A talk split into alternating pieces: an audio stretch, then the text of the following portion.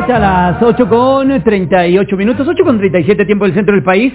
Nuevamente le damos la bienvenida a este su espacio informativo. Es martes, nos toca platicar largo y tendido con Edna Jaime, directora de México Evalúa. Edna, qué gusto saludarte. ¿Cómo te va? Buenas noches. ¿Cómo estás, querido Jaime? Me da mucho gusto verte. Muy bien. Ya siento el ánimo muy festivo. Ya vamos a Lo está. Este, no, quiero, no quiero que con mi comentario este, sea anticlimático. Entonces, voy a darle un twist porque ya siento, ya siento que estamos en la fiesta y, y creo que nos merecemos festejar un año más. Que no sea un quitarrisas, Edna, que no sea un quitarrisas, por favor. Bueno, Jaime, mira, yo quería continuar, este, la semana pasada hablábamos de, de, un poco del tema presupuestal, del peso muy grande que tendrá Pemex y CFE en este presupuesto, eh, más eh, ca casi 21% del gasto programable se va a nuestras empresas productivas del Estado, con las implicaciones que eso tiene, porque estamos descobijando muchos otros aspectos que deben ser atendidos, eh, Jaime. Mencionábamos también que pues, de cada 100 pesos eh, de inversión en infraestructura física, 51 se van a, a Pemex y CFE, dos pesos para la salud, dos pesos para la educación, nada más para poner en perspectiva lo que nos va a costar el próximo año eh, nuestras, empresas productivas del Estado. Pero déjame esta ocasión abordar otro tema que me parece bien relevante. Es como una repercusión de lo que viene en el presupuesto, una repercusión política. Y tiene que ver la relación eh, pues del gobierno federal con los estados. Déjame darte unos datos en materia de seguridad, Jaime, para empezar a, a pues, aquilatar lo que va a implicar el recorte en gastos. Eh, en materia de seguridad se recortó, desapareció, eh, está en ceros, eh, el fondo, el, el Fortasec. Este es un fondo que va a casi 300 municipios para apoyar las tareas de fortalecimiento en sus instituciones de seguridad pública. Eh, Fortasec no, es, no estará, si no pasa nada en la discusión legislativa, pues no habrá más Fortasec para estos municipios. El FAS eh, tuvo un ligero descenso, el Fortamun, que es otro eh, fondo que se va a municipios, también tiene una reducción importante.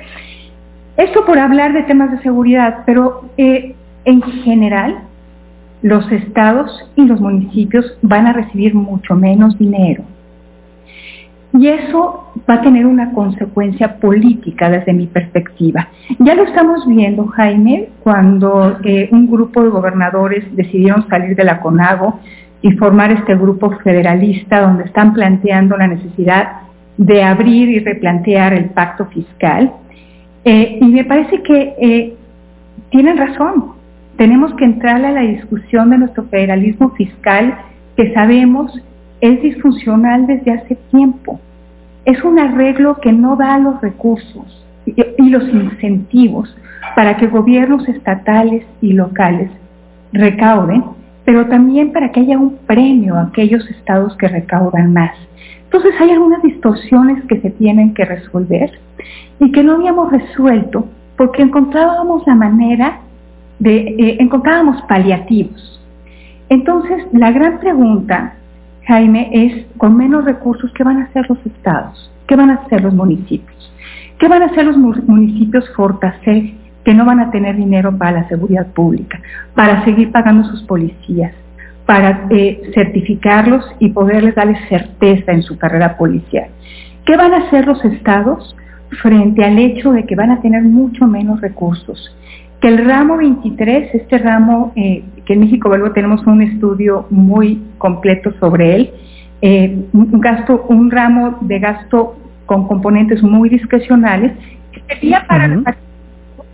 para sostener este, esta discrecionalidad, pero que daban los recursos para, eh, pues para poder pues aplacar problemas. Entonces, en el ramo 23, lleva recursos a estados y municipios con menos dinero para ellos en medio de una emergencia, pues sí creo que va a obligar claro, claro. a un debate, a un reacomodo. Como estamos en una... Oye, Edna, Y, y ya al interior de la discusión en Cámara de Diputados, porque eso es una propuesta de presupuesto, sabemos que Morena tiene mayoría en el Congreso, no hay posibilidad, no le ves capacidad a las fuerzas políticas de poner cambios en temas tan sensibles como el que estás mencionando? Mira, el problema, Jaime, es que el margen de maniobra es casi inexistente. Si efectivamente el presidente no quiere mover ninguna de sus prioridades, eh, y así existente, y no creo que vaya a cambiar sus prioridades, eh, no hay margen de maniobra. ¿A qué le van a quitar, querido Jaime? Ya no le pueden quitar más al, gasto operativo de las dependencias públicas, pues sabemos que están eh, pues, cercanos a los huesos, ¿no? Eh, en las distintas rondas de austeridad, pues los han dejado muy debilitados en términos. ¿Dónde más recortamos, querido Jaime? A la salud, pues no podemos. A la infraestructura física, pues estamos en niveles históricamente bajos. Eh, pues ya los programas sociales del presidente pues son intocables. Él lo ha dicho, eh, eh, no creo que haya legisladores que quieran ir contra ese, contra pues, los planteamientos del presidente. Entonces, hay muy poco margen de maniobra, a menos de que en el legislativo, eh, pues, el grupo, el, grupo mayoritario decida ir en contra del presidente. Lo que no veo. Difícil, ¿no? Se antoja muy complicado. Se antoja muy complicado, pero pues habrá mucha presión, habrá mucha presión y yo creo que esto va a obligar a replantearnos cosas que de, hace mucho no funcionábamos, que encontrábamos paliativos, pero que eventualmente tendremos que resolver. Pues Edna, gracias, te saludo, te abrazo, te deseo que te pases una extraordinaria noche, que convivas con los más cercanos, cuídate mucho y la próxima semana ya con el doctor Leonardo Curcio, aquí en este tu espacio, la charla será nuevamente contigo y por supuesto de los temas importantes para México Evalúa. Muy buenas noches, Edna. Jaime, gracias. Cuídate mucho, son las 8 con 44 minutos y antes de ir con Salomón Chertorivsky, que también es momento de escucharlo, voy contigo, Sara Pablo. Te,